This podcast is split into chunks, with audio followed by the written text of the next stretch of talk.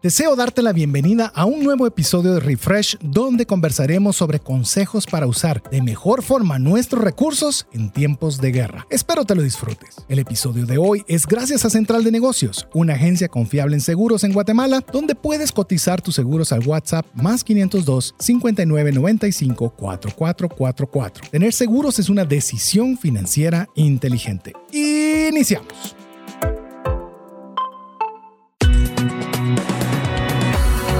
Mirada va más allá de los límites naturales. Nuestro objetivo, darte herramientas que puedan ayudarte a tomar decisiones financieras inteligentes. Somos trascendencia financiera.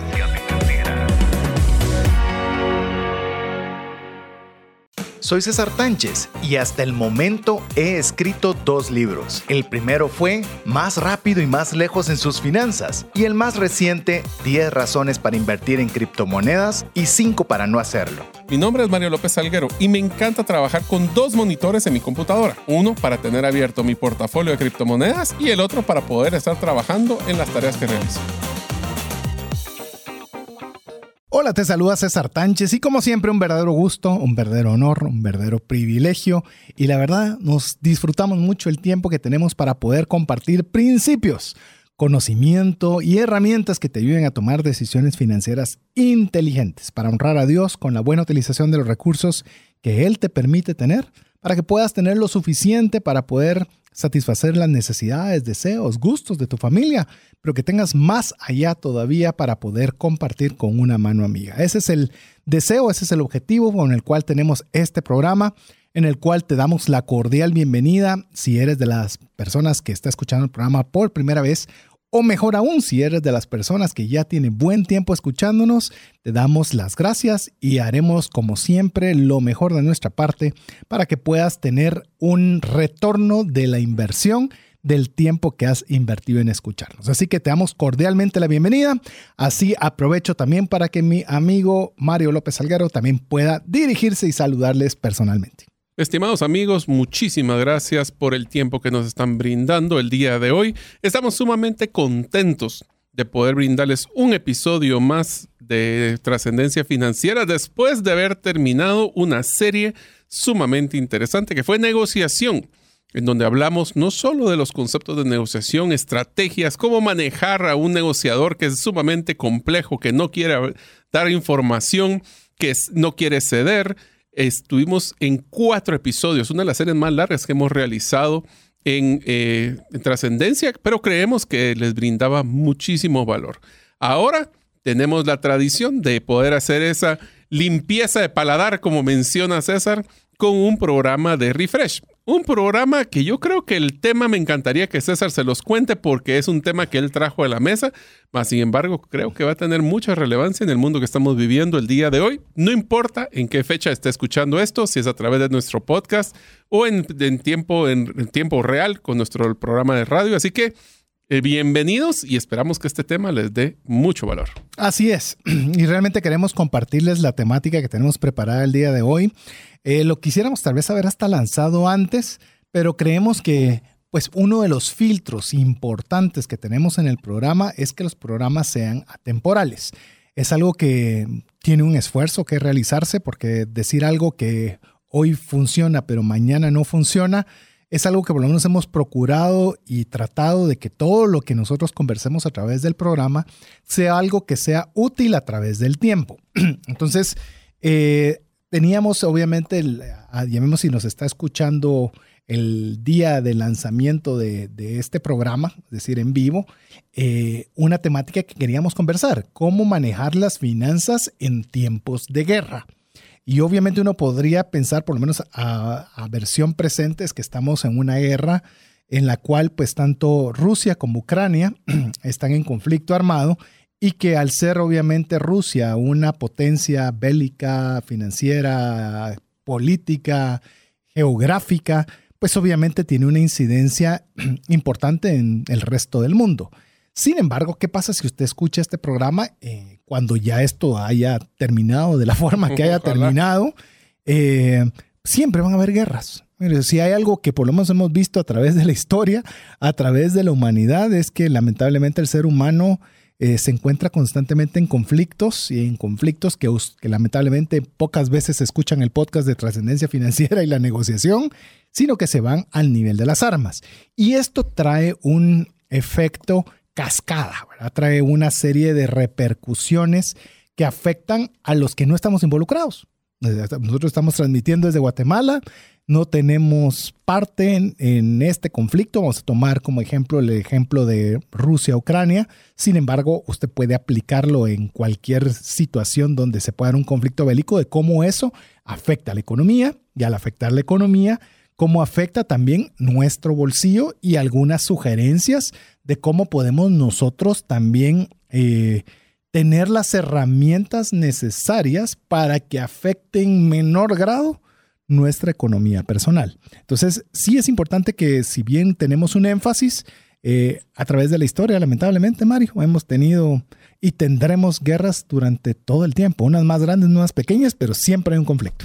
Yo diría que el concepto del conflicto per se, César, es un poco más amplio que solo una guerra, que es eh, un, nosotros todos los tiempos vamos a tener conflictos, desde el conflicto en el momento que nosotros perdemos un trabajo, tenemos un conflicto donde existen que podemos invertir en un emprendimiento fallido, puede existir conflicto entre los socios de una misma empresa.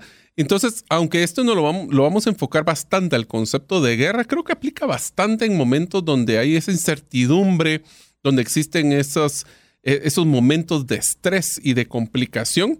Y por eso creemos que las finanzas en tiempos de guerra es un título para este episodio que va a ser muy interesante para ver si nosotros, Dios no quiera, estamos en guerra en algún momento o en conflicto, cómo deberíamos de pensar en nuestras finanzas. Lo estás diciendo bien, Marín. El tema que hay dos, dos formas de poder ver este, esta temática. Una forma en la cual podemos ver los que están directamente relacionados, es decir, los que van a tener un impacto significativamente fuerte porque están literalmente en la línea de fuego, donde obviamente las medidas que tendrían que tomar son muy diferentes a las que vamos a conversar en esta oportunidad, que somos a los que de forma indirecta nos están afectando. Es decir, no estamos en el conflicto, pero las consecuencias de ese conflicto repercuten eh, de forma indirecta a cada uno de, de nuestras economías personales. Entonces, para, mire, si algo, si algo creo que vale la pena también como un buen preámbulo, es que la economía nos afecta a todos, a todos. Y lo que sucede en la economía también eh, está influenciado por ciertos factores que hacen que la economía se mueva de una forma u otra. Y la guerra, por supuesto. Y si hay obviamente una potencia involucrada, pues obviamente los efectos son mayores sobre la economía y obviamente sobre el bolsillo. Ahora, yo te quiero complementar, César, de que en el mundo en que nosotros vivimos es un mundo que ya está globalizado, en donde aunque exista un conflicto que está lejos de nuestras fronteras, el impacto que puede tener económico es muy fuerte. Eh, nosotros ya no somos unas economías aisladas que es autosostenibles donde lo que producíamos consumíamos tenemos ya muchísimas redes de logística donde somos importadores y exportadores de productos y servicios y en un momento de conflicto como el que estamos viviendo en este caso, va a tener repercusiones. Ahora, yo quisiera solo ampliar esto. Y cuando existen crisis como las que estamos platicando, puede ser inclusive crisis climáticas, como sucedieron en algunos momentos con temas de tifones en Asia o terremotos en Japón donde nos damos cuenta de que esos momentos de conflicto en otro país tuvieron repercusiones severas. Te voy a poner un ejemplo muy simpático. Cuando trabajaba en la industria de vehículos, fue una época donde existieron muchos tifones y muchas tormentas en, varios puertos de Asia, que, al punto que se inundaron. Y una de las cosas que pues, supusimos en su momento es que íbamos a tener una menor eh, producción o más oferta de vehículos. No fue así lo que sí afectó fue la cantidad de tipos de colores de vehículos que existían, porque los pigmentos eran producidos en uno de los lugares más afectados. Y eh, tal vez no nos recordemos, pero por dos años consecutivos solo podíamos comprar carros hechos en Asia color blanco, negro y gris. De ahí no existía ningún otro color. ¿Por qué? Porque la fábrica que estaba del otro lado del mundo tuvo este conflicto y esta crisis climática en este caso. Inclusive esto lo puedes sumar en ese mismo ejemplo en el tema de los aspectos eh, políticos. Yo recuerdo, por ejemplo, eh, siempre con la temática de autos que estabas mencionando, que iba determinada marca de automóvil a llevar una serie de autos de lujo para Argentina. Pero una disposición política, no, no sé cuál era, porque realmente ni me interesaba preguntar, yo estaba en una agencia de vehículos en ese momento, y nos dice, entonces le prohibieron el paso, pero ya venían con los vehículos en, en los contenedores, en el, en, el, en el barco y demás. Entonces, ¿qué podían hacer? Entonces lo que hicieron fue pasar dejando por Centroamérica, por cada uno de los lugares donde pudieran dejar una cuota de vehículos, porque ya no podían regresarlos y no podían llegar al lugar de destino por un tema político. Y nos decían, pues bueno, estos autos vienen súper full, súper equipados, súper de todo, a un precio bastante accesible, porque era más fácil venderlos, aunque, aunque fuera un costo inferior que obviamente quedarse con esos autos varados en saber dónde, porque no podían. Entonces, si usted se da cuenta, hay ciertos factores que obviamente hacen de, la situación económica que cambie. Y yo quiero, tal vez quiero llegar para aquella persona que va a su trabajo, que tiene un salario y que va de 8 a 5 y recibe su cheque al final de mes y me dice, pues ¿y a mí qué me tiene que ver? todo eso, el tema de la guerra, exacto, what's in it for me, como lo decimos acá, y a mí eso qué. Usted se va a dar cuenta, y es parte de las cosas que vamos a ir hablando, es que yo no sé si usted se ha dado cuenta, pero las cosas hoy son más caras. Eh, lo que antes le costaba uno, ahora le cuesta 1.25. Lo que antes le costaba 5, ahora cuesta 7. Y normalmente los ingresos más o menos son iguales. Entonces, usted puede estar haciendo la misma actividad y resulta que de repente no le alcanza. Y no porque sea un mal administrador, sino porque han habido ciertos factores que han hecho que los precios incrementen y nosotros sin darnos cuenta nos está comenzando a quedar corto el bolsillo. Y la idea aquí es entender desde la raíz cómo es que esto funciona, por lo menos de una forma muy simplista a nivel de macroeconomía. Macroeconomía nos referimos a la parte amplia, no a la parte pequeña, que es la microeconomía, de ver cómo funciona para poderle dar algunas ideas para que obviamente esos impactos que no podemos evitar, al menos nosotros podamos tener una, una forma de cómo podernos preparar cuando escuchemos conflictos de guerra o guerras per se.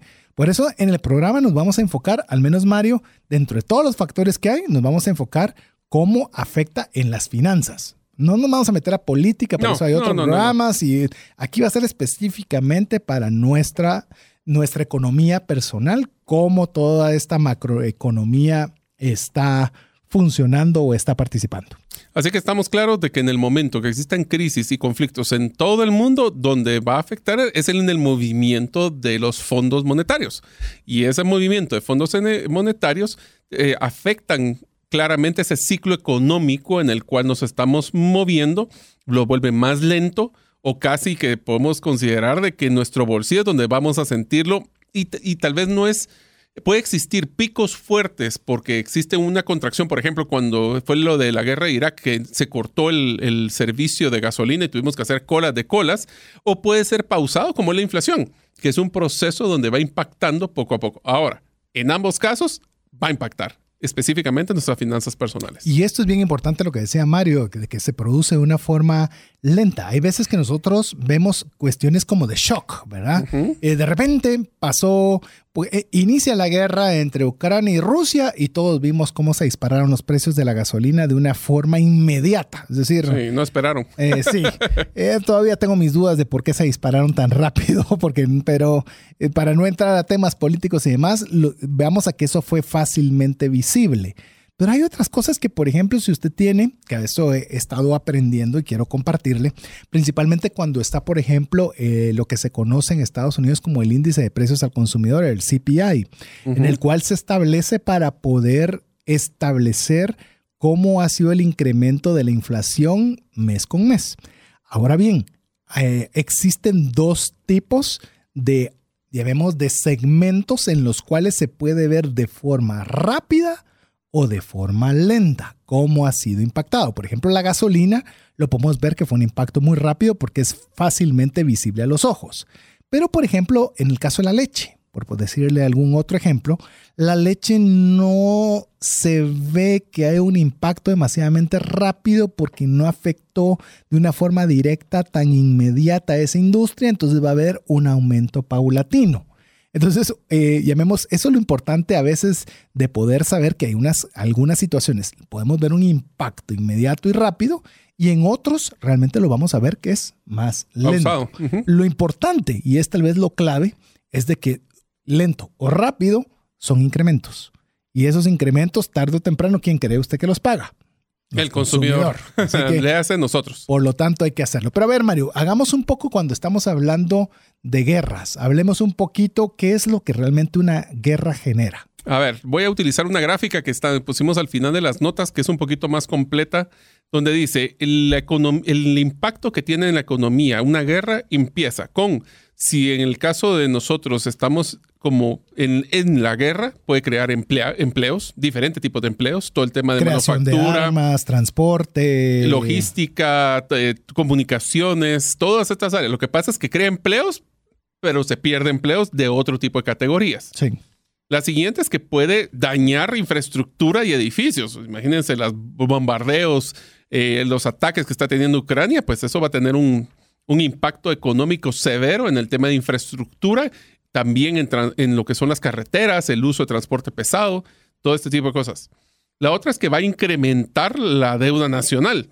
¿Cómo puede ser esto? Que pues van a utilizar endeudamiento para poder capitalizarse, para poder pagar toda esta guerra, pero eso significa que va a haber un incremento también posible en los impuestos en el futuro para poder pagar esa deuda la deuda solo puede ser pagada de dos formas. Ahorita, ahorita tal vez queremos que este programa Refresh lo tome como muy, muy de entretenimiento. Es decir, le vamos a dar consejos, pero tómalo muy de entretenimiento y para poder tener bases de economía macroeconómicas para toma de decisiones de a pie de cómo va a utilizar el dinero usted que tiene ganado con su esfuerzo y sudor. Por ejemplo, cuando nosotros hablamos de cómo un gobierno puede tener ingresos, lo puede tener, como bien lo dice Mario, por impuestos, que eso no es la forma favorita ni del gobierno, porque sabe que genera, genera reacciones negativas que las paga después políticamente. Pero hay otras formas. A través de la emisión de deuda también puede ser a través de la inflación, porque obviamente el gobierno emite más dinero.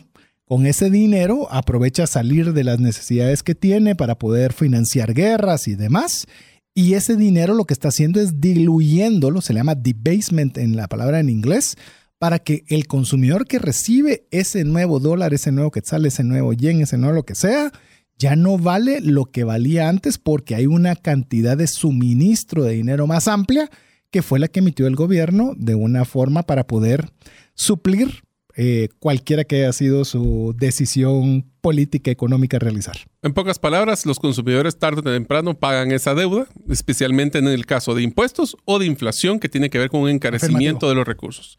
El siguiente, que es uno bien interesante, es esa, se, se llama el costo de oportunidad. Y es que significa de que si estos recursos los van a utilizar en un concepto bélico de guerra, van a dejar de invertir posiblemente en infraestructura, en salud, en educación, y entonces el costo económico es el traslado de todos los fondos de, eh, públicos a otros temas que no eran necesariamente la prioridad del, Estado o del, país en el momento que se realizó la guerra. Sí, ahorita estamos haciendo tal vez el enfoque directo en los países que están involucrados. Obviamente, si está en un conflicto bélico, quizás lo que tenía destinado para construir... Eh, eh, colegios o escuelas, seguramente, ¿para qué las van a construir si de todas maneras puede ser que hasta las derriben en, un conflicto armado? Entonces, obviamente, canalizan esos recursos que hubieran sido a una infraestructura que es un costo de oportunidad, que estamos hablando privar a los niños de educación. Imagínense el costo de oportunidad a mediano o largo plazo es un impacto severo cuando estamos hablando de esto. Así es, entonces tenemos ese costo de oportunidad, hay un costo psicológico, el, trauma de muchas personas de vivir un tema de crisis, pero veámoslo del lado de cuando no estamos involucrados en un tema del conflicto bélico. Nosotros estamos con una psicosis de qué está pasando en, en esas áreas. ¿Será que es algo que nos va a venir a repercutir? ¿Cómo nos va a repercutir? Y existe un estrés y un problema de la incertidumbre. ¿Será que esto va a afectar mi ingreso o va a afectar la empresa donde yo trabajo y va a generar un recorte personal? O sea, existen, y más si somos una empresa que está sirviendo en el, en el extranjero con exportación, todo esto es lo que va a afectar eh, la parte psicológica. De hecho, te digo, eh, con lo que estabas mencionando, eh, siempre se salen las estadísticas, ¿verdad? Y por lo menos en Guatemala sacaron la estadística de la cantidad de exportaciones y, e importaciones que se tenían con Ucrania y Rusia. Y resulta que los porcentajes eran pequeños. ¿Porcentajes pequeños para quién? O sea, como número puede ser un porcentaje pequeño, pero para las empresas que estaban importando y estaban exportando implica prácticamente llevarlas a la bancarrota de un día a otro. Y imagínate que eras proveedor de algún material que era, clas- era sumamente importante y eras el proveedor número uno para Ucrania. O, tú, vos, o él era tu principal cliente. Es- pues exacto. O, sea, la estás- materia prima que traías para la producción de lo que fuera provenía de cualquiera de esos dos países. Eh, les digo, eh, por eso a veces cuando uno mira los números hay que tener cuidado con los números, ¿verdad? Porque no afectan igual para todos. Más si es porcentaje, porcentaje. Ah, sí, sí, solo es el 1% y son nada más como 500 millones. Imagínense cuántas empresas se quedaron con menos 500 millones. Pues es, es obviamente números Complicados. Complicados. Complicados. No sé si tenés otro ahí como para ir cayendo a lo, a lo indirecto. Ahorita estamos Sí. viendo lo directo. Algunos otros eh, sí, interesantes son como, por ejemplo, se crean nuevas innovaciones. Ustedes recuerden el que lo hablamos cuando estábamos en los momentos de la serie del crisis del COVID, ¿Sí? donde hablábamos de que en los momentos de mayores crisis es cuando se, la gente, las personas nos volvemos más creativos para tratar de solventar los problemas que estamos generando, más cuando no tenemos, por ejemplo, una materia prima que viniera de ese país donde está afuera, cómo vamos a recambiarla. Así es como nació, por ejemplo, el tema de todos los eh, combustibles ecológicos. Cuando existían esas crisis de que no se podía a través del petróleo, empezaron a hablar de aceites, empezaron a hablar de hidrógeno, empezaron a hablar solares empieza a cuando son momentos y en cualquier crisis económica, amigos, si ustedes están en deudas y tienen crisis económicas, no se frustre, no, no se frustre, ocúpese. Entonces hay que tratar de ser innovador de- y ver creatividad. Como dicen, la necesidad es la madre de la invención, o como lo hay un refrán, refrán guatemalteco, la necesidad tiene cara de chucho, dice. Tiene, y feo el chucho. Y feo y mal encarado. Sí.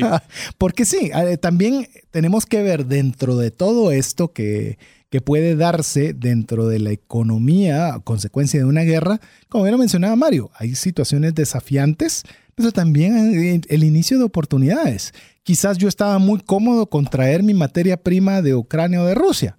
Pues ahora tendré que explorar otras alternativas que hayan y quizás hasta las encuentro mejores y más cercanas. Estoy hablando desde la utopía, pero solo para generarle de que ya teniendo el problema, Nos va a sacar tengo del que área de ver, confort. así es, tenemos que ver cómo vamos a hacer para poder sobreponernos a ello. Y para terminar, también existen dos impactos. Uno es que existe una, una decremento de la, de la población económicamente activa y de los trabajadores, porque posiblemente van a estar migrándose a otro tipo de, de, de- de actividades económicas, pero también, y te diría que es donde más impacta también la economía de un país, es que se pierde el, valor, eh, el producto, ¿cómo se llama? Producto Interno Bruto.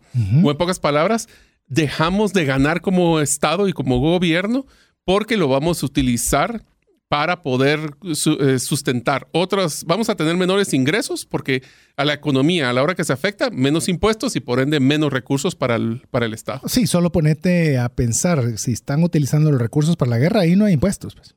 No. Entonces no Bueno, está recaudando. Va a haber impuestos, lo que pasa es que no va a haber personas que los que puedan pagar. Esa es otra Eh, historia. Sí, pero llamémosle, estás te quitándole una, una buena parte a la economía. Y donde posiblemente estás gastando más. Es correcto. No, de hecho te estás endeudando. Entonces estás comprometiendo severamente al país en el cual estás. Pero esto básicamente tal vez yo quisiera de alguna forma sum- sumarizarlo para que tal vez lo vamos a conversar en el siguiente segmento de una forma más detallada, pero queríamos darle este panorama económico mundial. Ojalá lo hayamos podido expresar de una forma muy sencilla para ya después ir viendo a qué alternativas tenemos para poder nosotros librarla mejor en nuestro bolsillo. Porque la guerra, como ya lo escuchamos, primero genera inflación. Es decir, hace que todos los precios suban de forma pronunciada. Entonces, ¿qué es lo que tal vez tal vez llevarlo en cuatro fases, cuatro fases que queremos que usted vaya en la travesía con nosotros. Si usted escucha que hay guerra, de una vez esté preparado a saber que viene inflación.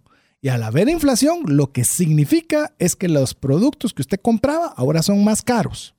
Y a través de la, de la inflación, ¿qué sucede, Mario? Aparte que se incremente todos los precios. Así es.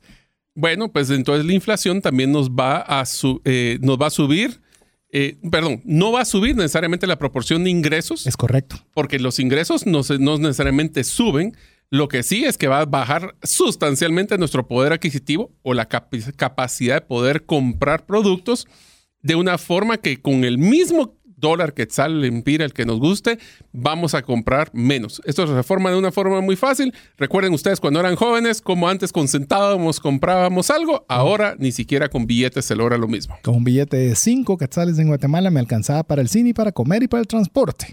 Hoy solo el cine, no quiero decir ni cuánto cuesta porque cada vez que mi hija quiere decir, digo, es una siquiera mini fortuna. Ni siquiera la gaseosa te No, que al contrario, la gaseosa y el poporopo es más caro que, más caro que, el, que el mismo cine. Pero ¿qué le quiero yo decir con esto? Y voy a cerrar de las cuatro alimentos que suceden con este segundo es, imagine usted que usted se fue a acostar, se fue a dormir y usted se tenía mil quetzales, dólares, lo que quiera en su bolsillo. Y al día siguiente se despierta y se da cuenta de que usted va al supermercado y todo lo que usted compraba a 10 ahora cuesta 20. Usted va a decir, pero ¿y ahora qué voy a hacer? ¿Qué sucedió? Lo que pasa es que no sube normalmente tan rápido, sino va subiendo de una forma paulatina y el mismo recurso con el que se acostó usted anoche, resulta que ahora ya no le alcanza porque su poder de compra, es decir, lo que usted podía comprar por los recursos que tenía, cada vez son menores a consecuencia de la inflación. Y por eso entonces una de las estrategias que va a suceder es priorizar cuáles son tus gastos y eso va a afectar a que las empresas vamos a tener menos demanda de los productos y servicios, lo cual va a repercutir en un ciclo negativo donde más caro, menos gasto, menos consumo, menos empleos. Ah, se vuelve una. Se vuelve una espiral bien complicado. Un espiral complicado. Pero, bueno. Vamos a tratar de que en el próximo segmento hablemos de cómo ustedes, amigos, van a poder afrontar este tipo de situaciones en sus finanzas personales. Así es. Así que vamos a ir a nuestra primera pausa. No queremos dejarlo más preocupado de lo que seguramente usted ya se dio cuenta al ir a un supermercado. Lo que queremos realmente es que usted entienda que, porque mire, para poder solucionar un problema, lo primero que tenemos que saber es en qué consiste el problema o cuándo se va a dar un problema. Ya cuando lo sabemos, pues entonces podemos atacarlo con las soluciones que tengamos a disposición. Pero bueno, mientras usted nos escribe al WhatsApp más 502 59 19 05 42, lo dejamos con importantes mensajes para usted. ¿Te gustaría aprender a invertir en criptomonedas y también a realizar una estrategia de inversión? Te animo a llevar los cursos que hemos desarrollado con este tema en herramientasprácticas.com. Hola, te saluda César Tánchez y deseo animarte a invertir en tu educación financiera. Te recomiendo adquirir el libro Más rápido y más lejos en sus finanzas, en el que obtendrás un mapa de 5 pasos para tener una vida abundante y feliz. Solicita el tuyo al 4236-0263 o si vives fuera de las fronteras de Guatemala, puedes adquirirlo en formato digital o físico por medio de Amazon. Decisiones financieras diligentes que honran a Dios y provean recursos para nuestras familias y prójimo. Así es, así que queremos, con, lo que hemos estado conversando, es una exposición de realmente cómo es el problema. Lejos de ponerlo en frustración o preocupación y ahora qué voy a hacer. Y ya los amigos de trascendencia financiera ya nos dijeron que el mundo se va a acabar. No, no, es así. Pero también necesitamos saber cuál es una realidad. Eh, yo sé que no todos han llevado una clase de economía, no todos conocen mucho sobre esta temática y por lo menos darle los elementos para que cuando usted oiga, ah, viene una nueva guerra, o por ejemplo, vino Estados Unidos y se involucró, eh, ya llamemos lo que le vayamos a dar de consejos, duplíquelos, porque cuanto más severo es un conflicto, pues obviamente más drásticas deben ser las medidas, aún aunque los países que estemos eh, escuchando el programa no seamos los que estamos directamente en conflicto. Así que, ¿qué te parece, Mario, si ya una vez explicado cómo se da este ciclo eh, que vos lo mencionaste de una forma bastante resumida al final, donde tenemos inflación, podemos comprar menos, comenzamos a gastar menos, lo que implica que las empresas comienzan a producir menos, entonces esto genera desempleo y entonces la cosa se pone espantosa. La pregunta es cómo nosotros podemos de una forma proactiva comenzar a preparar nuestras finanzas cuando escuchamos que hay rumores de guerra o guerras. O crisis. O crisis. Hablemos crisis porque estos eh, conceptos que hemos preparado, César, son sumamente poderosos para cualquier crisis, específicamente en un tema de guerra. Dale. Así que vamos con el primero. Ser sumamente cuidadoso con todos los gastos que realizamos. Como hablamos, cuanto más detallado sea nuestro control de gastos, más información tendremos para poder hacer compras más inteligentes. Ya vamos a hablar de, la economía conductual y cómo son las compras que hacemos a veces por impulso, pero recordemos de que podemos comprar artículos que antes estábamos acostumbrados a una marca, pues ahora podríamos evaluar otra marca que tenga menor costo y también pensar, yo sé que esta estrategia la, la hemos platicado un par de veces, pero pensar como que estuviera pagando en efectivo donde nos damos cuenta el valor, el precio realmente, no necesariamente el valor, el precio que estamos pagando por un producto y si lo tuviera que pagar en efectivo, ¿lo volvería a hacer? Y te diría también que es otro concepto que queremos integrar en el tema de ser cuidadoso con los gastos que realizamos, es también considerar el gasto por desembolso, pero también por uso. Porque muchas veces, ah, es que dijeron trascendencia financiera que hay que bajar los costos, entonces si esto costaba 10, ahora solo de 5 puedo comprar. Pero ¿qué tal si el de 5, hablemos un ejemplo, le dura una semana? Sí, sí, sí. Pero el de 10 le dura cuatro semanas. Entonces, ¿cuál es más inteligente de comprar? Es decir, ¿es algo que lo voy a usar todos los días? Sí, y me va a durar por cuatro semanas en lugar de una, y esto me va a costar 10 versus 5, pues la compra más inteligente va a ser comprar el de 10, porque por costo de uso va a ser más inteligente la compra. Por eso le digo, no solo es es gastar menos. Por eso le ponemos sea cuidadoso con los gastos. Hago un análisis de decir, hay una forma de que yo pueda, que me dure más por la inversión que estoy realizando. O incluso de buscar productos sustitutos. Que yo diga, en lugar de usar este, puedo usar esta otra situación. He visto, por ejemplo, cuando hay eh, llamemos, eh, familias queriendo hacer bastante extremas con sus temas de controles de gastos, por ejemplo. No me preguntes, Mario, con qué es, pero en lugar de hacer detergente, hacen combinaciones de vinagre con no sé qué, con no sé qué, y logran tener la misma función a un menor costo.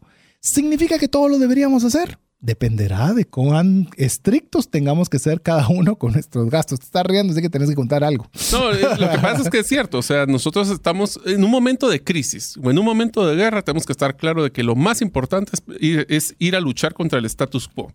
Es contra la forma tradicional que hago las cosas. Y por eso me daba risa, porque sí, podemos no solo ver las opciones de diferentes marcas en diferentes lugares, el consumo, comprar, por ejemplo, en volumen en vez de comprar en pequeño tenemos muchísimas opciones, pero lo más importante es, aunque estemos en, un momento cuando estamos en crisis, tenemos que estar claros que nuestra calidad de vida debería modificarse temporal o definitivamente para poder tener un mejor acceso a nuestros recursos financieros. De hecho, bueno, mencionaste igual, estamos hablando por temas de guerra, pero esto puede ser temas de conflicto.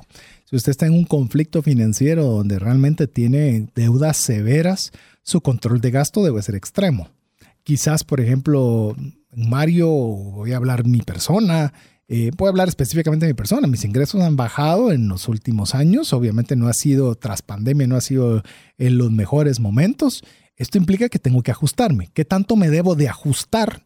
Pues obviamente lo ajustaré en la medida en la cual he tenido la necesidad de hacerlo. Pero quizás no es similar al que una persona que literalmente se quedó sin trabajo, por ejemplo. Entonces va a tener que hacer un, un, uso de los recursos todavía más extremo del que tal vez tendría que hacer yo por haber mermado mis ingresos y no haberme quedado sin ingresos. Entonces realmente las medidas van a variar, digamos, para ser sumamente, o sea, la palabra sumamente cuidadoso va a ser directamente proporcional a cómo está mi situación económica o financiera en el momento de tomar esta medida. Así es. Por eso es que es importante de que la siguiente recomendación es no te excedas de tus capacidades. Aprende a poder cumplir y suplir las necesidades y deseos siempre y cuando siendo conservador sin excedernos en nuestro ingreso. En pocas palabras, no gastar más de lo que estoy recibiendo y poder ser mucho más conservador y agresivo en nuestro proceso de ahorro. Y todavía te fuiste un paso más. Yo te diría que voy a retroceder un paso menos. Cuando estamos gastando más de lo que ingresamos, incurrimos en deuda. Y cuando hay un conflicto, llámese guerra, llámese conflicto, eh, la deuda no es ningún buen amigo. Eh, nunca lo es. ahorca. Nunca lo es. Llamemos una deuda descontrolada, nunca lo es. Pero cuando la situación macroeconómica está difícil, la deuda tiene un poder eh, más fuerte de lo que usualmente tiene de impacto en nuestras vidas. Entonces yo le diría, por ejemplo, hemos mencionado ese ejemplo que usted se levantó del supermercado y vio que todo estaba al doble del precio. Esto implica, ah, bueno, sigo gastando y como ya no me alcanza, voy a poner la diferencia con la tarjeta de crédito, voy a poner la diferencia con un préstamo, voy a poner... Y comenzamos de una forma a comenzar a ponernos mayor presión porque no sabemos cuándo el conflicto va a terminar conflicto puede durar. Es más, cuando nosotros vimos el tema de Rusia y Ucrania y todos los países le dijeron que, de, que allá vos hagas como podás, pensamos que eso iba a ser cuestión de una semana. Pues bueno, han pasado meses y siguen en conflicto y ahí siguen peleando y ahí siguen estando. Entonces no sabemos si va a ser algo que va a durar un día, una semana, un mes, un año. Te está generando mucha incertidumbre porque no sabes lo que viene. Y al generar incertidumbre, nos tenemos que volver más conservadores. Y tenés que ser muy estricto. Si lo que ibas a comprar de 10, eh, que ahora cuesta 20, como en el ejemplo que puse hipotético del supermercado, entonces tenés que decir, ¿lo debería comprar o no? Porque si lo voy a comprar significa que me voy a exceder en 10 y eso implica que ese exceso lo voy a pagar con deuda. Entonces, ¿debería hacerlo o no? Entonces ya nos forzamos a tener que tomar una toma de decisiones para no excedernos de nuestras capacidades. La meta no es bajar los precios y eso no incide, eso no podemos hacerlo. Pero sí nosotros de no sobrepasarnos de lo que tenemos disponibilidad en dinero.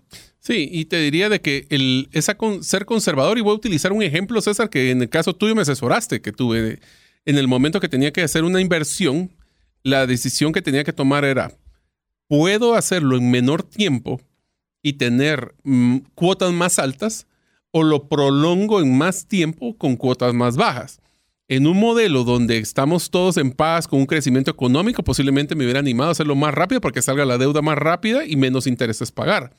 Pero en una incertidumbre, como es en el caso de esta crisis, estas guerras que están sucediendo, la decisión y la recomendación en este caso que me dio César a mí era muy válida, es no te comprometas en tu flujo actual porque va a haber mucha incertidumbre, prolóngalo lo más posible y si la situación se soluciona rápido y mejora rápidamente la economía, entonces vas a poder pagarlo anticipadamente.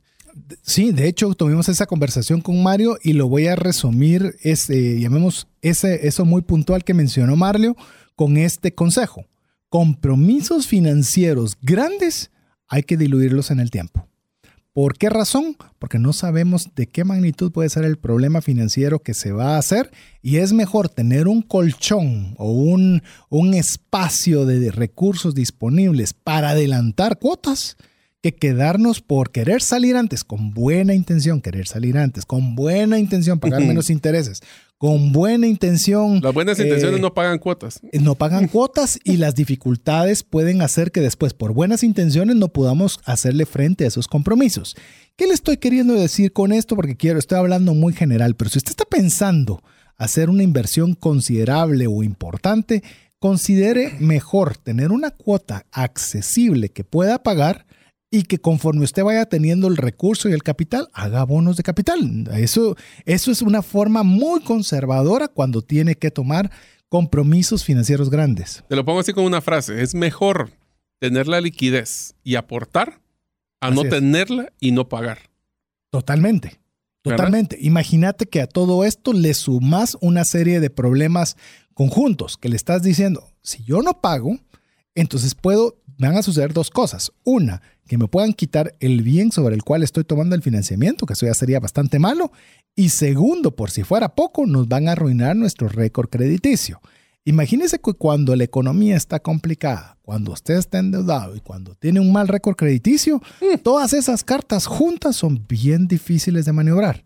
Por eso todo esto que estamos hablando es, así está el mundo, así se mira que está avanzando y cómo nosotros podemos tomar decisiones financieras en tiempo al menos este consejo que Mario le compartió, que lo pudimos compartir, me llamó y le di una opinión que quizás difería de lo que inicialmente pensaba. Hágalo usted igual.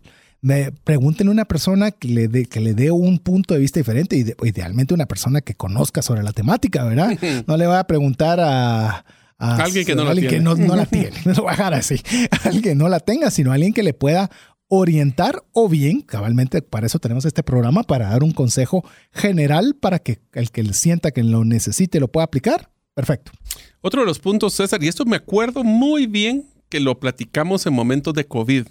Y es que tenemos que procurar tener un buen porcentaje de nuestros recursos en activos líquidos, porque hablamos ahorita de invertir en, por ejemplo, un bien inmueble, el, por ejemplo, utilizarlo para comprar eh, eh, un vehículo.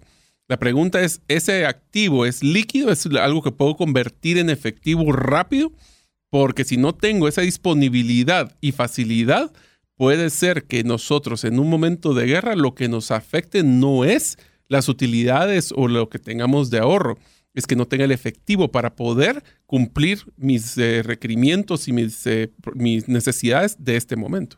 Yo diría, Mario, que para poner un ejemplo con lo que acabas de mencionar o el consejo que estamos dando, fue algo, y lo digo obviamente como un genérico, no quiero que ningún amigo restaurantero se enoje conmigo, sino es simplemente un ejemplo para cualquier persona pero por lo menos una gran mayoría de personas que estaban con negocios de restaurantes se vieron sumamente afectadas con el tema de COVID.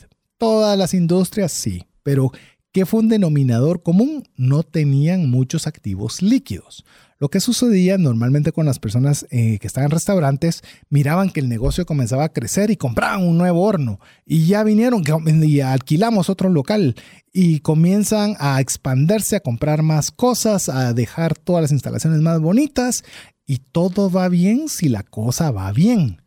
Pero cuando la cosa se puso mal, lo que se necesitaba eran tener algún buen porcentaje de recursos líquidos, porque tengo que seguir pagando los meseros tengo que seguir pagando renta. Te dieron chance algunos días, algunos meses, pero, pero no más que pero eso. no más que eso. Y, y decime qué tan líquido es una silla usada. O sea, ¿qué tan líquido bueno, por experiencia, después de mi emprendimiento fallido de un restaurante, te puedo decir que cuesta mucho vender sillas inmobiliario. O que y vos ni siquiera lo abriste, o sea, estaba prácticamente nuevo. Eh, entonces no tenía casi nada de uso. Pues. Por eso te digo, imagínate algo que ha sido usado buen tiempo y que lo hiciste apropiado al... al y si no lo tienes, ¿qué es lo que pasa? Vas a tener que liquidar, casi que regalar muchos de estos productos porque necesitas el efectivo ya. Lo hemos dicho y hay una serie completa para que usted la pueda escuchar. Realmente el flujo de caja, lo podcast, busque podcast, trascendencia financiera, flujo de caja.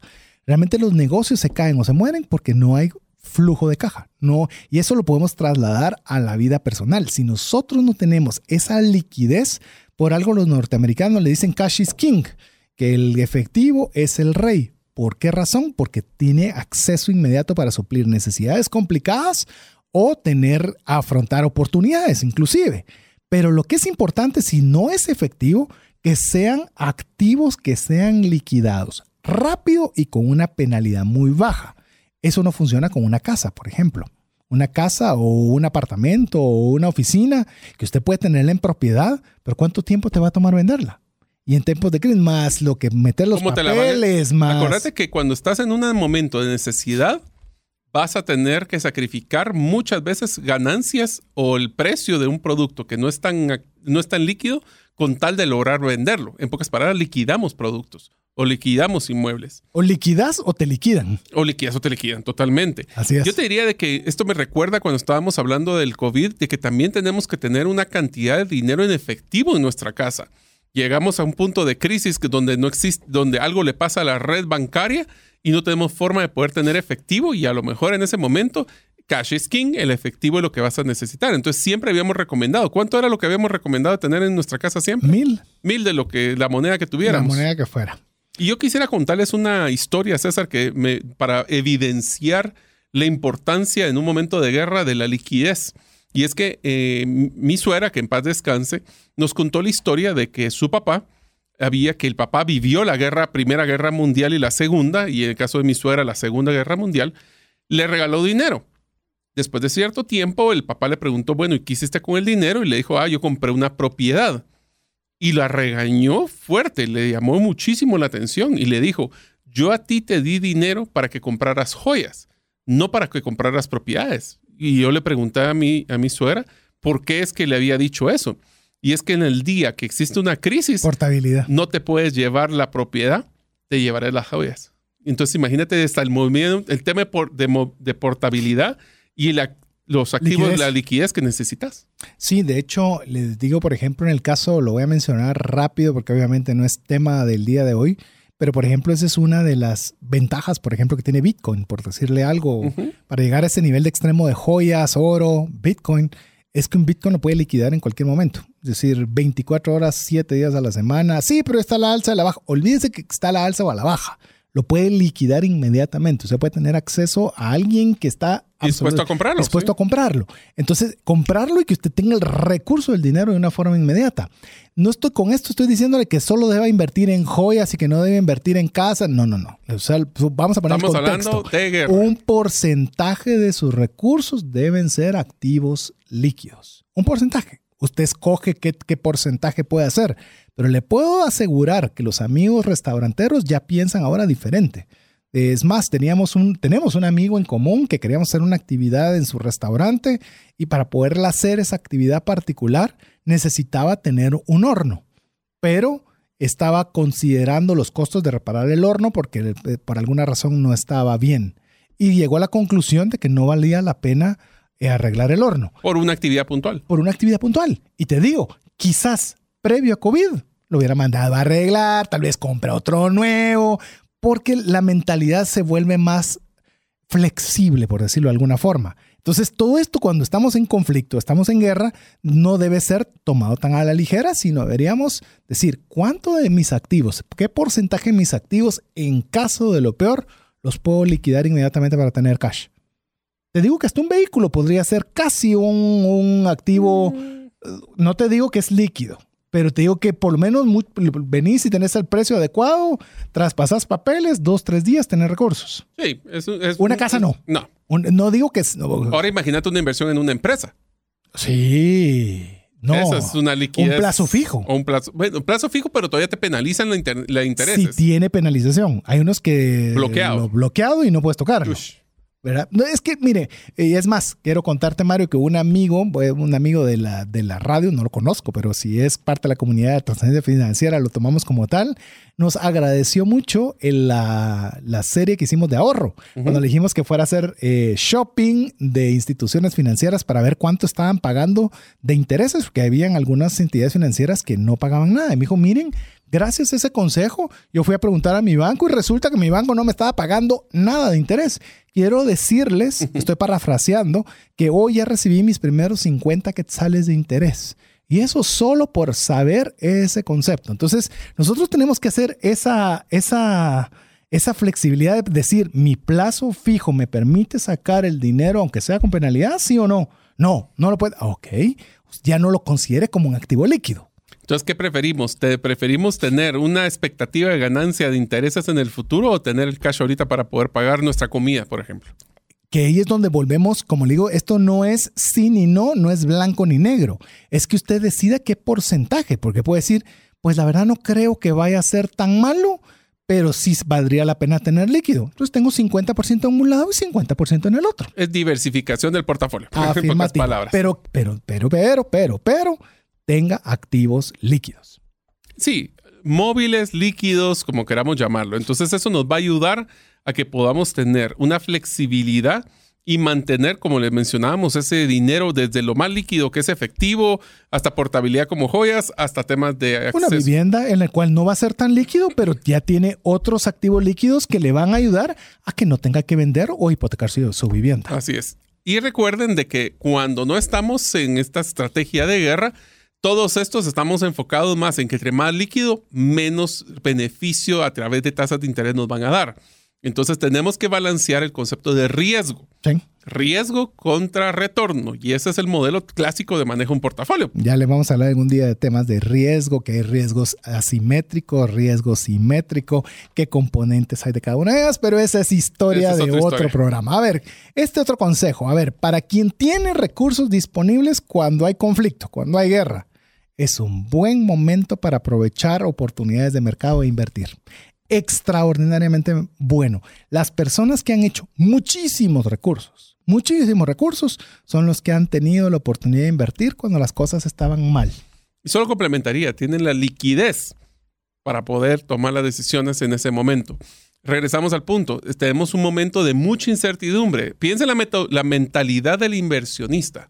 Estamos pensando que hay mucho riesgo, existe mucha incertidumbre, pero al mismo tiempo hay una oportunidad ¿Qué significa? Que si toma esa oportunidad que vale la pena, va a ser un retorno superior porque lo tomé en un momento de mucha incertidumbre y riesgo. Recuérdense que se compra cuando está barato y se vende cuando está alto. A mí me decía mi abuelito tres, que tenía que ver tres dedos, los tres que están en medio de la, de la, de la palma de la mano. Se olvida de los dos de los extremos y me dice, cuando está barato, compras. Cuando está caro, vendes. Y cuando no está ninguna de las dos, te mantienes. Así que nunca se me olvidó porque siempre me lo enseñó con cabalmente los tres dedos medios de, de la mano en el cual usted puede saber en qué momento me encuentro en este. ¿Está barato? Este es momento de comprar. Y así usted puede tener ese termómetro, pero para poder comprar, como también me dijo mi abuelito, el que aprovecha las oportunidades, mi, hijo, así se dice aquí en Guatemala, mi hijo, no es hijo, sino mi hijo, eh, es quien tiene dinero. Eso me lo decía y me caía re mal ese consejo. Pero tenía razón, en palabras más adornadas, quien tiene la liquidez es el que tiene la oportunidad de poder aprovechar esas oportunidades. Así que, ¿qué hay que hacer para tener esa liquidez? Escuche toda la serie de ahorro, en la cual usted genere esos recursos para cuando esas oportunidades vengan. Pero bueno, vamos a seguir con más consejos luego de hacer una pausa en la cual queremos que usted aproveche ese tiempo en enviarnos un mensaje al más 502 59 19 05 42 y mientras usted lo hace, lo dejamos con importantes mensajes para usted. ¿Te gustaría aprender a invertir en criptomonedas y también a realizar una estrategia de inversión? Te animo a llevar los cursos que hemos desarrollado con este tema en herramientasprácticas.com. No permitas que una enfermedad o fallecimiento inesperado destruya la economía familiar. Contrata un seguro de vida, gastos médicos o de bienes con expertos. Cotiza el tuyo al WhatsApp 5995 4444. Tener seguros es una decisión financiera inteligente. Mensajes vía WhatsApp 502 59190542. Esperamos que le podamos estar compartiendo consejos que le puedan servir cuando usted esté en un ambiente macroeconómico de guerra o como lo hemos traído más a tierra, cuando usted esté en una situación de conflicto financiero en el cual pueda tomar algunas medidas preventivas o incluso como la última que mencionamos, Mario, que no es preventiva sino es ofensiva. Es decir, ahora hay oportunidades porque la cosa macroeconómica está dura, significa que hay oportunidades y si estoy preparado con la liquidez producto de un buen ahorro, pues lo aprovecho ahora. Ahorra o nunca. Ahorra o nunca, decía una institución financiera. Buena frase, la verdad que Está muy, muy buena. Entonces, Así que vamos con la siguiente consejo. Vamos a la siguiente. Este es uno bien interesante, donde dice, haz lo que esté a tu alcance para tener más de una fuente de ingresos. Cuanto más tengas, más tranquilidad tendrás. Si la fuente principal disminuye o deja de producir, tendrás otras que van a, a través de la diversificación a compensar tus ingresos mensuales o ingresos planificados o esporádicos que estabas planificando. Así es. Yo creo que algo que, se demostró, yo creo que la pandemia fue una situación obviamente compleja, difícil y demás, pero también trajo muchas enseñanzas. Eh, no, no quiero decirle el costo de las enseñanzas, ¿verdad? pero las enseñanzas, parte de ello fue, y nos dimos cuenta, Mario, que muchos, por ejemplo, volvamos otra vez al tema de los restaurantes, tuvieron que buscar otra fuente de ingresos. Muchos de ellos comenzaron a vender. Yo, yo recuerdo un restaurante en lo particular, que era un restaurante de carne asada y de, o de churrasco, no sé cómo se llame, donde usted se encuentre, eh, y decidió vender carne. Se volvió prácticamente una carnicería moderna, en la cual decía, ya que no pueden venir, pues voy a suministrarles carne a domicilio. Y yo creo que no, eh, no lo he vuelto a revisar, pero pues se pudo haber vuelto perfectamente una nueva línea de negocios. Adicional a que ya abrieron, ya pueden atender público, pues quedarse con una fuente adicional de ingresos, como puede ser la venta de carne a domicilio. Sí, han existido muchísimos casos de innovación, desde cómo nosotros éramos una tienda donde solo se vendía físico a tener que trasladarse un modelo virtual entre entrega a domicilio, fue caso de la pandemia pero también eh, la idea de esto es que podemos migrar de, que si antes éramos solo venta de productos, ahora podemos hacer una venta de servicios. Un ejemplo que te puedo dar que me pareció muy interesante es una tienda de ropa que está aquí en un centro comercial en Guatemala, que en el momento de que no ni siquiera fue en la crisis del COVID, sino que fue posterior, que tuvieron una caída de ventas, empezó a hacer asesoría de eh, combinación de ropa Y eso lo que logró es que estaba brindando una categoría de servicios adicionales a los productos que ya vendía. Así que tenemos que buscar esa diversificación de ingresos porque puede ser que en la forma tradicional, si estamos en guerra, la gente, las personas no van a poder movilizarse y vamos a tener que buscar formas de llevar productos dar servicios, inclusive asesorías por eh, medios del Internet. Si ustedes quieren saber cómo poder hacer ese tipo de asesorías, los invitamos a que también vean esa serie de cómo nosotros podemos generar productos digitales que tuvimos hace algunos meses. Así es, si usted tiene un... un Les hemos dado un montón de contenido. Sí, ya la verdad que sí. cuando, vamos, viendo. cuando vamos sumando y sumando, nos vamos dando cuenta que hay una universidad financiera para quien quiera llevarla gratuita, tiene para divertirse. Imagínese que cada programa son 90 minutos, de 90 minutos con una frecuencia semanal, son 52 programas al año porque no dejamos ni uno. todas las semanas, Navidad hubo programa, Semana Santa hubo programa, eh, Día de la Madre hubo programa. Y a esos multiplíquelo por 13 años de estar, o por lo menos en formato de podcast que tenemos 3 años, hay para divertirse. Pero ¿qué es lo importante también en el caso de si usted tiene un trabajo fijo? ¿Por qué no busca una forma alterna? La cual su, si, no, si su trabajo es antes muy... de emprender. Eh, busque la serie antes, de, emprender, y pongas también, hable con su cónyuge. Tal vez su cónyuge pueda ayudarlo para poderlo formar. Si te recordás, tuvimos eh, en Migrantes a Joel Tumax, en el cual él tenía un trabajo y comenzaron un emprendimiento y fue su esposa la que lo estuvo llevando y el cónyuge estuvo, estuvo financiándolo con el producto de su trabajo hasta que ya el negocio creció lo suficiente como para poder él ya ser un empresario. Así que procuremos no solo fiarnos del ingreso que tenemos, sino procuremos generar múltiples fuentes de ingreso. Así es. Ahora, yo la siguiente recomendación sí le voy a pedir a César que él la dé porque esa es una de las eh, cosas que he escuchado de él desde hace muchísimo tiempo. Inclusive me acuerdo que la una de las primeras veces que escuché este consejo, César, fue cuando lanzaste tu libro, el de Más rápido y más, lejos, en sus finanzas. Así que, ¿qué tal si vos le entras a esta? A ver, tenemos que hacer todo lo posible, hasta lo imposible, para tener ahorrado de tres a seis meses de nuestros ingresos. Yo cuando escuché este concepto por primera vez, eh, quiero decirle que yo hice números para hacer un mes de mis ingresos y pensé que me iba a tomar dos años poder lograr alcanzar, tener un mes guardado. Ya no digamos cuando me decían tres a seis meses, lo miraba como, una misión imposible, ¿verdad? Pero lo importante es cuando uno ya tiene el objetivo, comienza a ordenarse. Y cuando uno comienza a ordenarse, comienza a ver que hay mucho dinero que uno deja ir suelto. Y al dejar ese dinero suelto y enfocarlo hacia el ahorro, pues en relativa facilidad, le estoy hablando algunos meses, en lugar de dos años, ya tenía el primer mes ahorrado. Y poco a poco de llegar a tres y seis meses. Se lo he comentado a Mario, no recuerdo si lo he hecho dentro, de dentro del formato de la radio y si no aprovecho a mencionarlo por esta vía.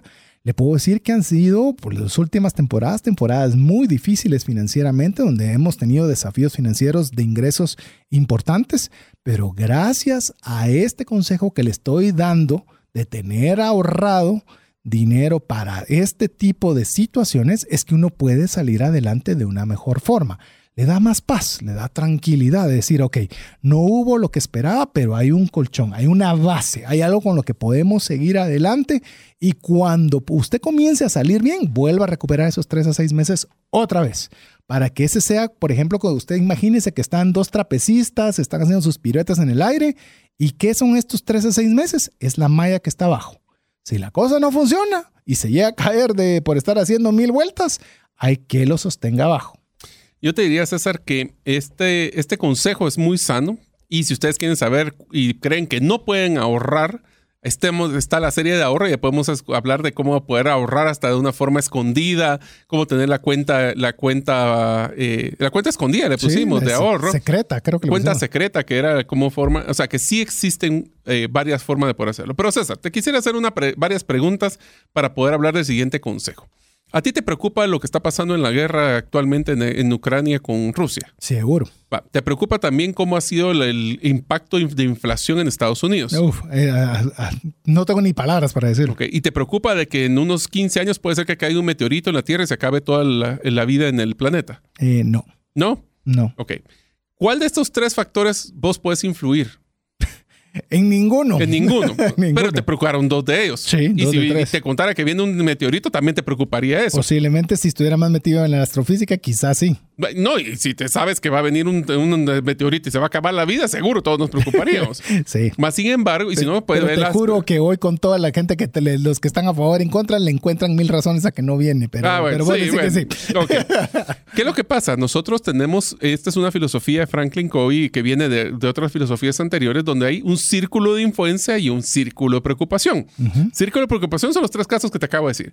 Son cosas que me preocupan mucho en las finanzas y en la macroeconomía y en un momento de guerra me preocuparía mucho lo que está sucediendo afuera, pero yo no puedo hacer nada al respecto.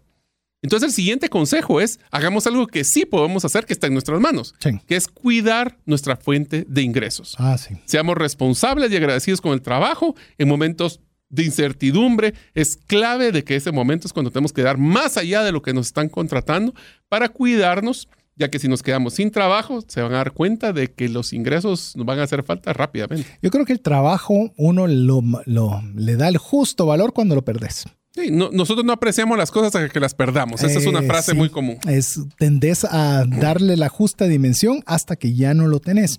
Y recordemos, ¿por qué le hicimos una introducción bastante amplia macroeconómica? Se recuerda, inflación, puedo comprar menos cosas, entonces las empresas producen menos, y si las empresas tienen que producir menos, necesitan menos gente para producirla. Eso implica desempleo. Y supongamos que es una empresa que tiene 100 personas y necesita recortar, conozco una institución muy grande en Guatemala en la cual parte de sus formas de salir adelante es que les dijeron que tenían que recortar el personal un 20%. ¿Qué es lo que yo quiero decirle con este consejo? Que usted haga tan bien su trabajo que ni siquiera lo consideren para ese 20%. Que digan, miren, con él no sé en qué, pero nos tenemos que quedar por A, por B o por C. Y eso implica cuando nosotros damos gratitud, pero imagínese usted llega de mala gana, llega tarde, se va temprano, Pasa Sí. pensando en las preocupaciones de las noticias de la guerra que estamos en este episodio. chateando con todo el mundo, le, le de- deja los informes para después. ¿Qué cree que va a suceder cuando vengan estos recortes? Muy probablemente pueda estar entre ese 20% que se va a quedar sin empleo. Entonces, eso, por eso es que tal vez ese primer, ese primer segmento lo hicimos tan, tan dramático, si quiere, si quiere así verlo, porque sí es una realidad que se está dando y le digo una empresa que estoy hablando que tiene mil, más de mil empleados.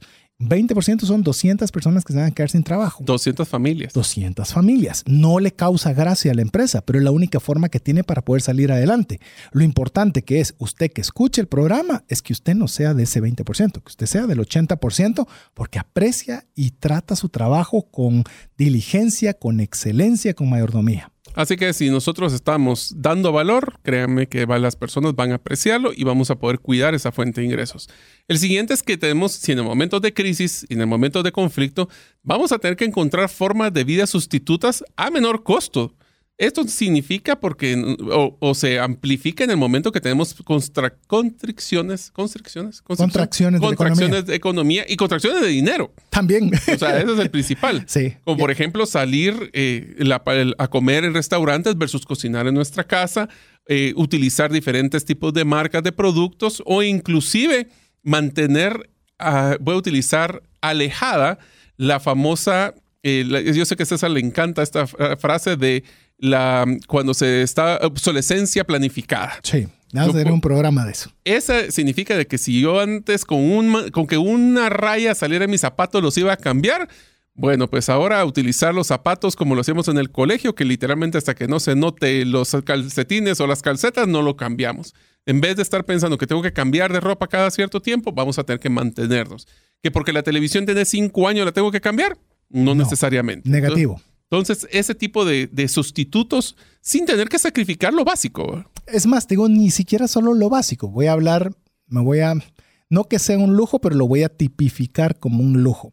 Por ejemplo, y Mario también es- está aquí de, que, es copartícipe de, de, esta, de este tema que voy a conversar. Recientemente mi esposa fue expuesta a un artículo electrónico, si quiere detalles pídalos por WhatsApp porque no les voy a dar el, no le voy a dar el nombre, pero es un artículo e- electrónico de cocina ex- pues, de un costo muy alto, muy elevado, pero que a la hora de dividirlo en cuotas salía, le voy a dar el monto, 400 quetzales por mes. No es bajo, no es insignificante, pero era una cantidad que por lo menos podía considerar manejar. El tema es que este artículo electrónico de cocina resultó ser tan positivo para el impacto financiero en mi casa que lo considero una de las mejores inversiones que yo he hecho. ¿Por qué razón? Porque comemos comida deliciosa. Vos, vas a ampliar sobre ese tema sin mencionar marcas. Y si nos quieren patrocinar el podcast, entonces sí que se comuniquen.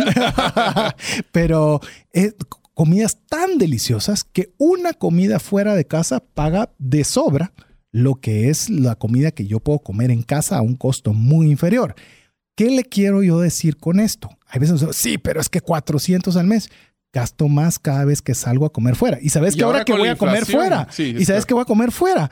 Pienso bien qué, porque debe ser algo que no salga tan delicioso como con ese artículo electrónico. No, y el, ahorita con la inflación, es comer fuera también se vuelve más caro, más hay un mayor costo. Una bebida, mira, yo no sé cómo has visto, pero las últimas veces que he salido, una bebida cuesta 20 que sales en la mayoría de restaurantes, son 2.50 dólares para que nos escuche fuera.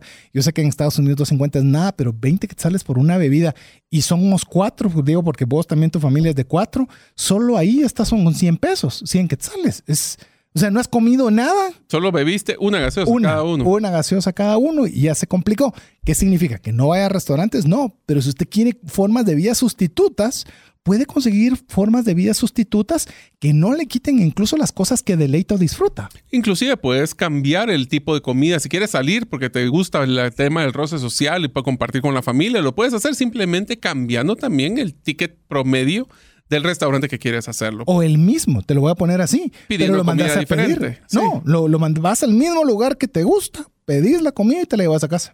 Puede ser. Solo imagínate lo que te ahorraste en bebidas. Solo en bebidas.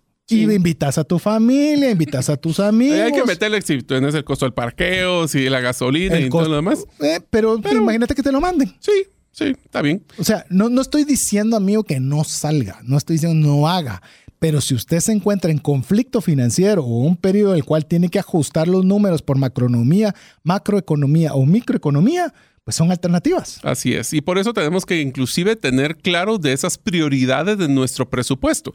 Una de las recomendaciones que tenemos que tener, y lo voy a decir yo porque César obviamente es promotor del mismo, es que tenemos que conservar esas pólizas de seguro. Yo lo viví cuando, cuando me salí del mundo corporativo eh, uno de los, pues, dentro de mi presupuesto, la línea de seguros es sumamente importante, pero les voy a ser sincero, en los momentos difíciles, especialmente en un tema de guerra, ¿qué tanto creen que pueden utilizar ustedes temas de salud? Mucho. Y si no tienen ese recurso para poder pagarlo, puede ser de que no tengan la atención que ustedes esperan. Es un gasto, no es un gasto, es una inversión, voy a recalcar, es una inversión que es alta en el presupuesto en momentos de crisis, pero tiene un retorno y una tranquilidad de poder tener acceso a este tipo de, beneficios. Ganas de ser una, una, un programa que se llame riesgo, porque entonces le voy a explicar que el riesgo usted lo puede asumir, lo puede delegar, lo puede omitir. O sea, hay distintas acciones que puede hacer respecto del riesgo. Pero yo le puedo decir, si algo vimos en el tema de COVID, quien no tenía seguro realmente estaba en una mm. situación bien complicada. Y yo me he dado cuenta, oiga, que estas son de las cosas raras que han sucedido a través, porque este COVID trajo un montón de cosas raras, pero cuando la economía se contrae, que ya le contamos todo ese círculo vicioso que viene, lo primero que se quitaba son los seguros. Eso era lo primerito que se iba dentro del presupuesto porque obviamente es una cantidad considerable, estoy consciente de ello. Pero tras COVID ya no es así. Es decir, yo no me puedo quedar sin seguro médico, no puedo. No puedo. Sin seguro de vida, los seguros de vida incrementaron porque vimos, vimos muerte, vimos una cosa que fue complicada y difícil. Entonces, le digo, aunque las cosas se pongan difíciles, veamos cómo ajustarlo o veamos qué otra cosa omitimos, pero no pongamos en riesgo más financieramente a la familia omitiendo el tema de seguros. Te lo voy a poner así, si nosotros no tenemos un seguro, una enfermedad, estamos a una enfermedad de estar en la quiebra. Bancarrota, sí. Esa es una frase que yo conozco que se utiliza mucho. Así es. Una de las cosas adicionales que también entro en momentos de incertidumbre es que tenemos que disminuir la tolerancia al riesgo. No es el momento para poder hacer una inversión de una ampliación en una infraestructura, de hacer los cuartos adicionales para la casa en un momento de incertidumbre por eso si vamos a hacer unas inversiones tenemos que minimizar la exposición al riesgo y especialmente el riesgo también en un tema de guerra hacia nosotros. no estar saliendo a las calles si es necesario, no estar teniendo que visitar a personas cuando no era necesario. La exposición a riesgo va para todos niveles. Es más, algo que vimos, por lo menos nosotros, eh, a nivel noticias o, o, personas que lo comentaron, o redes sociales inclusive, es que cuando todo se encerró por tema de COVID, también la delincuencia tuvo que encerrarse. Y eso implicó que cuando salía más de algún peatón o alguno con bicicleta, ya no era uno que iba detrás de él, sino eran cinco, ¿verdad? Entonces, eh, sí, son cosas que hoy podemos decirlo en tono medio risa sarcástica, pero son cosas que nosotros tenemos que tener mucho control. Si es que nosotros vamos a disminuir el riesgo, ¿será que este es el mejor momento para ampliar mi casa? Piénselo. Yo no estoy diciendo que no lo haga, pero hay una situación macroeconómica que quiero, por eso tal vez lo hicimos muy acentuado en el primer segmento para que usted lo piense dos veces. No es que no lo haga, no es que sí lo haga, sino que usted se tome un tiempo adicional con los factores expuestos para saber si debería hacerlo para minimizar su riesgo. Así es, entonces ese riesgo nos viene a ayudar a que no tengamos esa incertidumbre en el tiempo.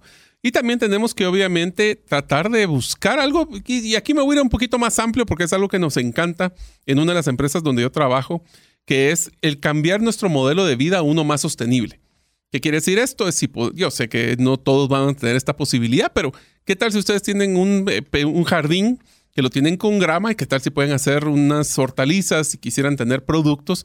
Eh, inclusive existía una metodología en la Segunda Guerra Mundial que se llamaban los jardines de guerra que los jardines de guerra lo que hacían es que en las comunidades tenían jardines centrales entre los edificios y la idea era poder diseñar hortalizas ahí para poder, eh, pues, no, no, todo, no todo lo que se produce ahí va a poder cumplir la alimentación de todos los alrededores, pero algo ayudaba. Entonces podemos tener hortalizas o tener acceso a, a tener algún tipo de bodega para poder guardar eh, temas de comida enlatada y cosas así, que nos van a ayudar pues realmente a tener un, una, sostenibilidad de nuestro modelo de vida. Así es, inclusive eso traducirlo todavía se me está ocurriendo a nuestra actualidad. Es decir, si antes vos disfrutabas de movilizarte de punto A a punto B por determinado restaurante, supermercado, lo que fuera, hoy con los aumentos de costos de gasolina y demás, mejor busca por tu barrio, pues busca por tu sector. En tu área geográfica. En tu área geográfica, que es ese, ese sustituto de restaurante, ese sustituto de supermercado, ese sustituto de panadería o de lo que quiera que hayas hecho a manera de hacerlo más eficiente. Porque Mario, uno de los factores que nosotros tenemos que considerar también es el tema de la gasolina. O sea, la gasolina ha hecho que también... Eh, Cuanto más cara la gasolina, más caro es el transporte. Al ser más caro el transporte, más caro los productos. Al ser más caro los productos, menos. Ya, ya le dimos toda la historia. Entonces, ¿qué te parece si ahorita en los minutos finales compartimos alguno de las, de, de, las recomendaciones que podemos darle en este rubro específico, que son los derivados del petróleo, si usted lo quiere ver de una forma más dramática con el tema de la gasolina. Bueno, estamos viviendo un incremento en los precios del combustible actual, así que aquí van varias recomendaciones en esos momentos donde, donde a mí me sorprende de que donde el diésel ya es más caro que la gasolina, algo que nunca en mi vida, cuando yo compré mi carro que es diésel, pensé que iba a suceder. Pero bueno, una de las... Hoy estamos viendo cada cosa que no pensamos que íbamos a ver. Sí, pero bueno, pues sorpresas da la vida. Una de las cosas es un, un, consejo muy sencillo. Utilicemos menos el vehículo. Si no es necesario salir, no salgamos. Y si tenemos que movilizarnos a través del transporte público, es mejor porque es un tema de ahorro comunal y no tener que gastar la gasolina de nuestro vehículo personal. Y cuando decimos público, hasta también son los Uber, de que usted puede llevarlo un punto a otro, más aún si usted tiene que ir a un lugar donde está estacionado todo el tiempo, más parqueo y demás. Recuérdese que el auto no solo consume gasolina, consume gasolina, seguro, depreciación, llantas, servicios y demás. A usted hágalo como usted mejor considere. A ver, va otro consejo también el tema de combustible. ¿Qué tal si considera trasladarse a un combustible que se, perdón, un vehículo que sea más eficiente en el consumo de combustible? A mí me tocó, Mario, te voy a contar, uno de mis primeros vehículos fue un auto viejito que gastaba mucho más en gasolina y en repararlo de lo que me tomaba una cuota por un auto nuevo. Y se oye como que es lógico, pero muchas veces no nos tomamos el tiempo de ver cuánto nos está gastando nuestro vehículo actual versus lo que costaría una cuota por un auto más eficiente. A mí me pasó lo mismo con teniendo un vehículo grande, era un pick-up que solo, y yo más o menos manejaba en esa época 100 kilómetros al día. Solo el ahorro de la gasolina, del consumo de ese vehículo, me pagó la letra del nuevo vehículo, que era de pues, una cilindrada mucho más pequeña eh, y casi que se pagó solo en ese sentido. También, pues obviamente el rendimiento tiene que ver no solo la gasolina, sino como menciona César, el tema de la, eh, del mantenimiento del mismo. ¿Qué tal si también, este es un poquito más complejo, pero también es válido? Es tratar de ubicar nuestra casa o buscar trabajo cercano donde estamos, o sea, que el trabajo y la vivienda están más cercanos, inclusive hasta los colegios. Esto, pues, si nosotros somos propietarios de una, es más difícil, pero ¿qué tal si estamos alquilando y buscamos un tema de, de cambio? Es más, yo te digo, yo tengo una casa propia que está retirada de la ciudad, la cual me pasé a alquilar, una casa que está más céntrica con lo que me pagan de renta de la casa propia, tengo que poner una pequeña diferencia que me la he economizado en gasolina sobradamente. Así que tampoco es descabellado, no estoy diciendo que usted lo haga, pero son consideraciones para que usted haga un análisis. Hoy día ya la gente ya hace muchas reuniones digitales, así que si puede el tema presencial, eh, en el caso del tema presencial, perdón, el minimizar lo presencial por lo virtual, Ahí tiene usted una nueva alternativa. Hasta podemos buscar tarjetas que tengan cashback en el tema de gasolina. ¿Cashback qué es? Es que te devuelven dinero a la hora de consumir en gasolina, por ejemplo. Así es, yo te quiero contar que acabo de aplicar a una y esa tarjeta ya también la apliqué y la voy a usar solo para gasolina. En vez de pagar un efectivo, prefiero tener el descuento en el caso de gasolina. Pero bueno, Así podemos seguir con hablando de los microprocesadores e inflación. Ni vamos a entrar porque la inflación tenemos un programa completo que hicimos sobre eso que le animo